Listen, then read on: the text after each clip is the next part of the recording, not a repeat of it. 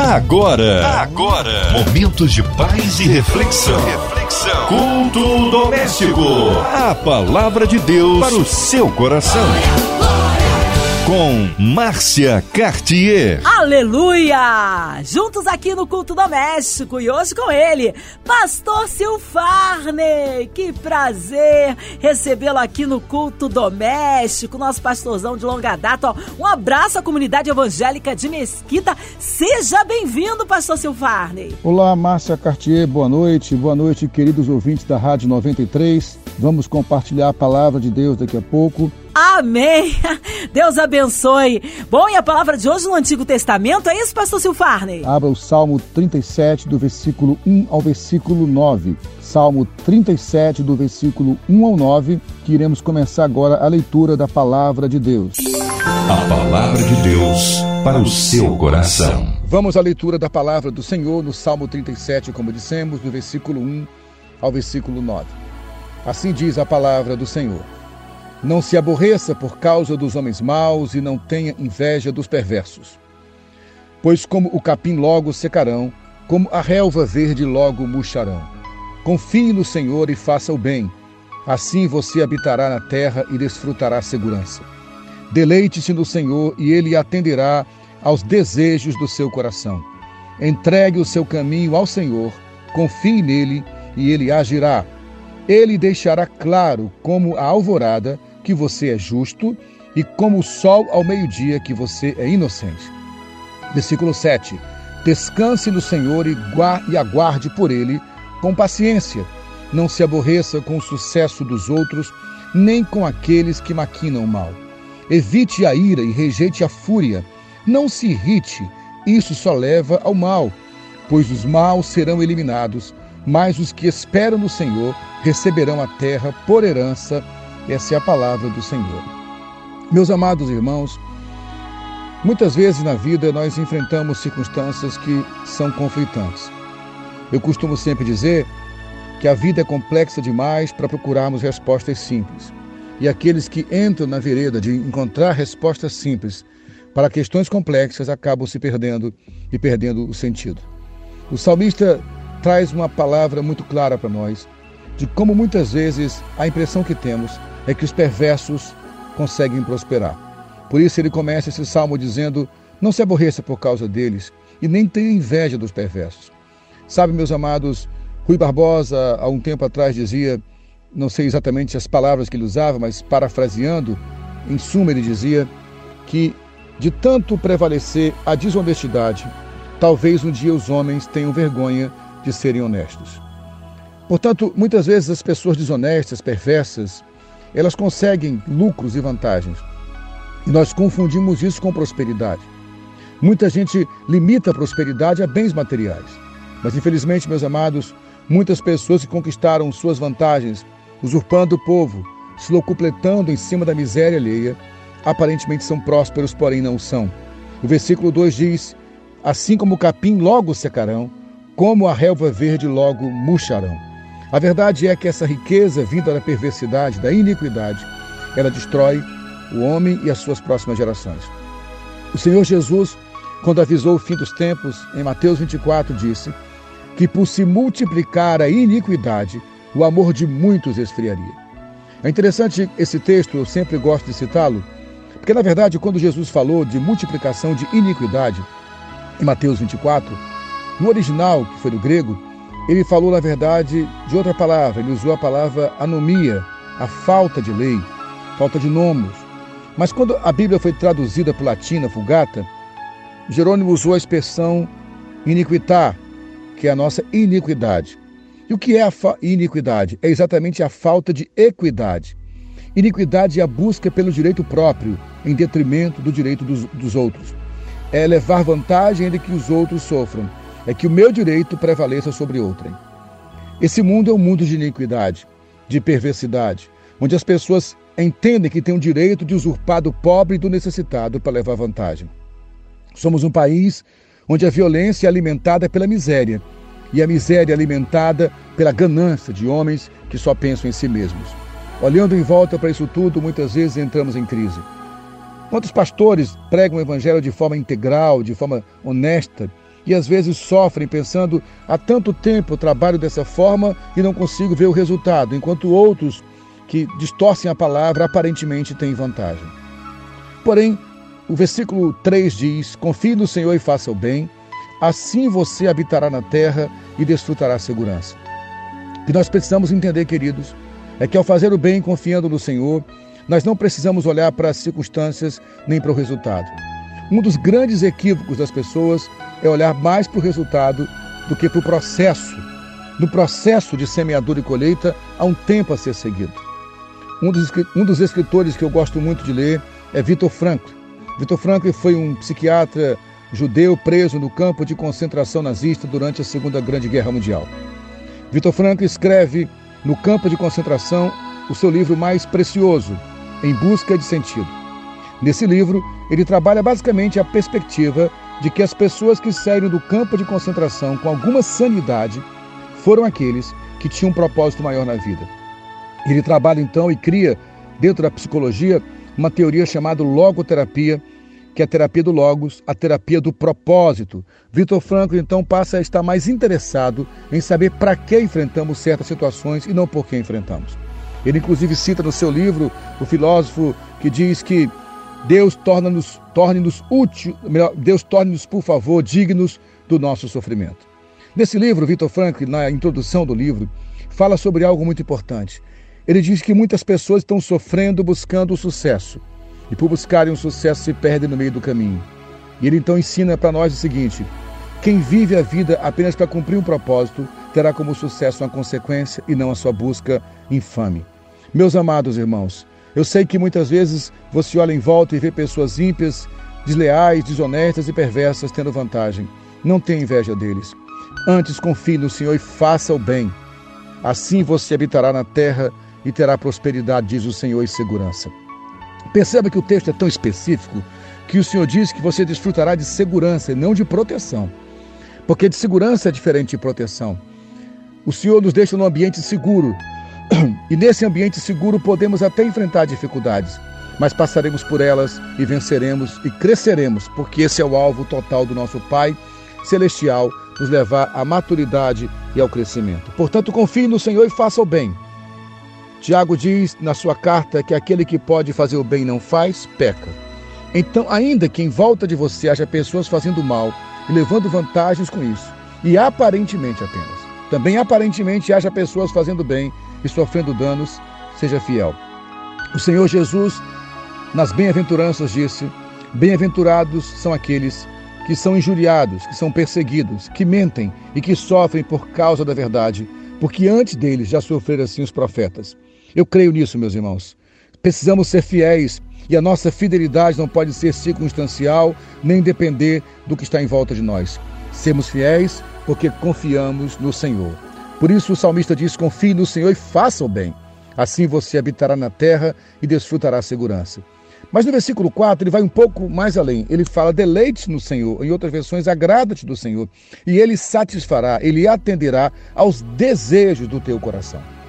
Eu creio nisso. Eu sirvo ao Senhor há mais de 40 anos e aprendi com o tempo que Ele não somente satisfaz nossas necessidades, mas Ele também atende ao desejo do nosso coração. Agora, é interessante pensar nisso porque ah, o próprio apóstolo Tiago diz que alguns pedem e não alcançam respostas porque buscam para os seus próprios deleites. Então, como é, coadunar esse paradoxo do versículo 4 do Salmo 37, que diz que Ele atenderá aos desejos do coração? com a afirmação do apóstolo Tiago na sua carta no Novo Testamento, de que quando pedimos para os nossos próprios interesses, pedimos mal e por isso não somos atendidos. E para aumentar um pouco mais o paradoxo ainda, Jesus falou que tudo aquilo que pedimos em seu nome crendo, receberíamos. Como coadunar isso? Lembra que eu falei no começo da nossa meditação, da nossa reflexão, que muitas pessoas tentam encontrar respostas simples para questões complexas. Há uma teologia, que é a teologia liberal, muito forte em nossos dias, que tentou explicar tudo de forma simples. E aí se equivocou. Porque a vida não é simples, repito, e nem mesmo o que Deus afirma é tão simples assim. Há complexidades, há complexidades na Bíblia, há complexidades no, para, nos paradoxos da Bíblia. A Bíblia é paradoxal. Ser paradoxal não quer dizer ser contraditório, quer dizer apenas ser complementar. Então veja bem, sim, Deus satisfaz o desejo do nosso coração quando eu me, quando eu me deleito nele. Mas se o desejo do meu coração é para deleitar-se em mim, ah, meus irmãos, certamente não seria atendido pelo Senhor. Essa ilusão de que Deus fará tudo o que eu peço, basta me ajoelhar diante dele, é um equívoco. Quem prometeu dar tudo para quem se ajoelhasse diante dele não foi Jesus. Pelo contrário, Satanás propôs isso a Jesus no deserto. Se você se ajoelhar, eu te darei todos os reinos da terra. Nós entendemos errado o propósito de oração algumas vezes. Nós achamos que a nossa oração vai convencer Deus de alguma coisa, vai mover o braço de Deus a nosso favor.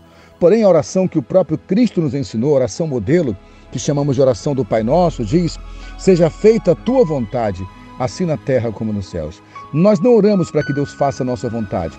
Nós oramos para que Deus nos revele a sua vontade e assim possamos segui-la. Nós não oramos para que Deus mova o seu braço a nosso favor.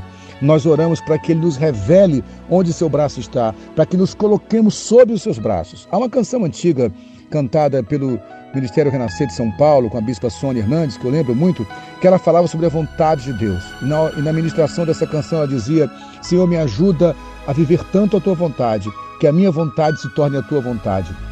E quando a minha vontade se tornar a tua vontade, a tua vontade se cumprirá em mim. É nisso que eu creio. Muitas vezes nós achamos que a nossa vontade que é boa, mas a Bíblia diz claramente que a vontade de Deus, em Romanos 12, é boa, perfeita e agradável. Romanos 12 diz isso para nós. O apóstolo Paulo declara: a vontade de Deus é boa, perfeita e agradável. Muitas das crises que enfrentamos, por ficarmos infelizes achando que Deus não está nos respondendo, meus amados irmãos, é porque a nossa mente se confunde. Por isso, Paulo, em Romanos 12, diz: Não se conformem com esse século, mas transformem-se pela renovação do vosso entendimento, para que experimenteis a vontade de Deus, que é boa, perfeita e agradável. Portanto, muitas vezes nossos desejos nossos contentamentos próprios, nossos deleites próprios, nossa vontade está deturpada até mesmo pela nossa memória e pelas histórias que vivemos com os nossos pais. Mas o Senhor declara que a vontade dele é boa, perfeita e agradável. E para que eu possa experimentar essa vontade boa, perfeita e agradável, eu preciso estar pronto a ser transformado pela renovação da minha mente por isso, quando o salmista diz: deleite-se no Senhor e ele atenderá aos desejos do seu coração, essa afirmação não é contrária ao que Tiago diz na sua carta, quando fala que Deus não atende às orações quando oramos para os nossos próprios deleites.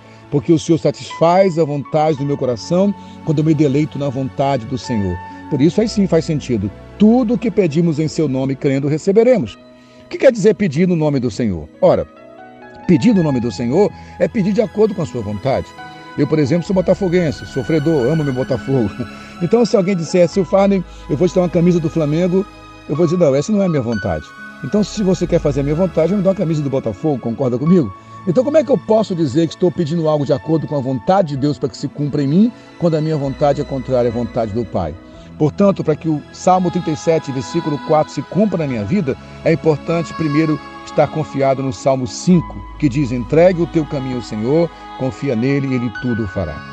É isso mesmo, meus amados irmãos.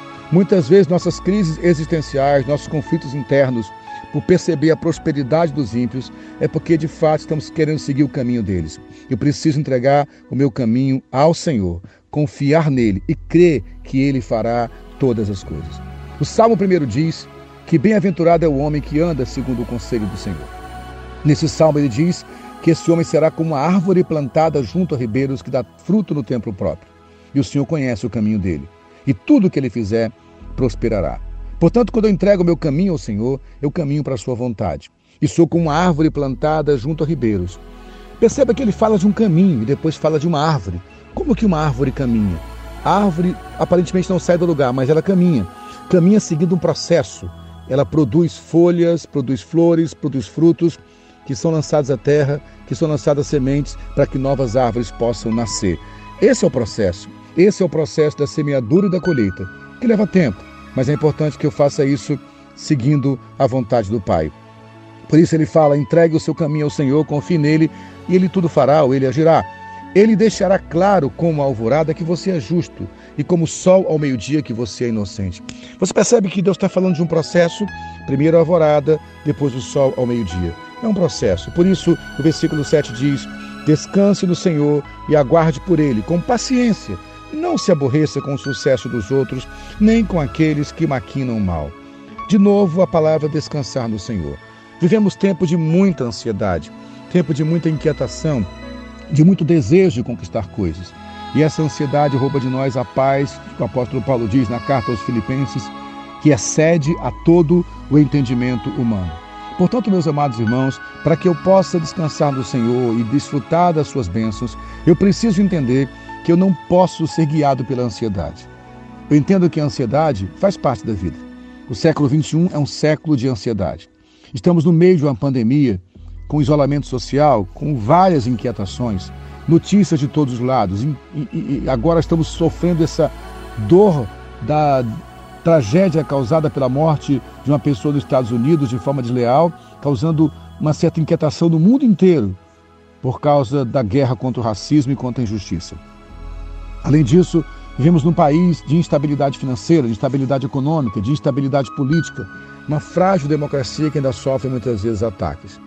A violência, a insegurança nos assustam. Portanto, é normal que tenhamos um certo nível de ansiedade. Mas o que Paulo diz em Filipenses, capítulo 4, é para que não andemos ansiosos por coisa alguma. Me perdoem. Podemos ter ansiedade, porém, ter ansiedade não quer dizer andar ansioso. Para que eu não ande ansioso, eu preciso aprender a descansar no Senhor. E Paulo nos ensina, Paulo nos ensina na carta aos Filipenses, como não andar ansioso. Ele fala: "Não andeis ansiosos por coisa alguma, antes que todos os vossos desejos sejam conhecidos em oração, súplica e ações de graças. Porque a paz do Senhor dominará tua mente e coração. E depois ele fala que a paz que excede a todo entendimento humano dominará nosso coração e nossa mente.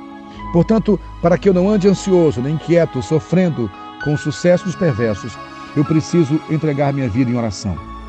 Porém, já disse aqui algumas vezes que oração não é um talão de pedidos onde eu peço as coisas para que Deus faça a minha vontade na minha vida. Na verdade, uma vida de oração é uma vida onde eu entrego ao Senhor o controle da minha vida, o governo da minha vida e assim eu descanso. Isso é muito sério, irmãos. Muitas vezes pedimos que Deus tome conta das nossas vidas, mas nós mesmos queremos tomar conta. Eu tenho uma história para encerrar essa nossa meditação. No começo do ministério pastoral, eu uma certa vez estava tão envolvido com tanta coisa que não podia parar. E numa dessas inquietações da minha vida, eu deixei um retiro de jovens para voltar para minha casa para ministrar uma palavra na igreja.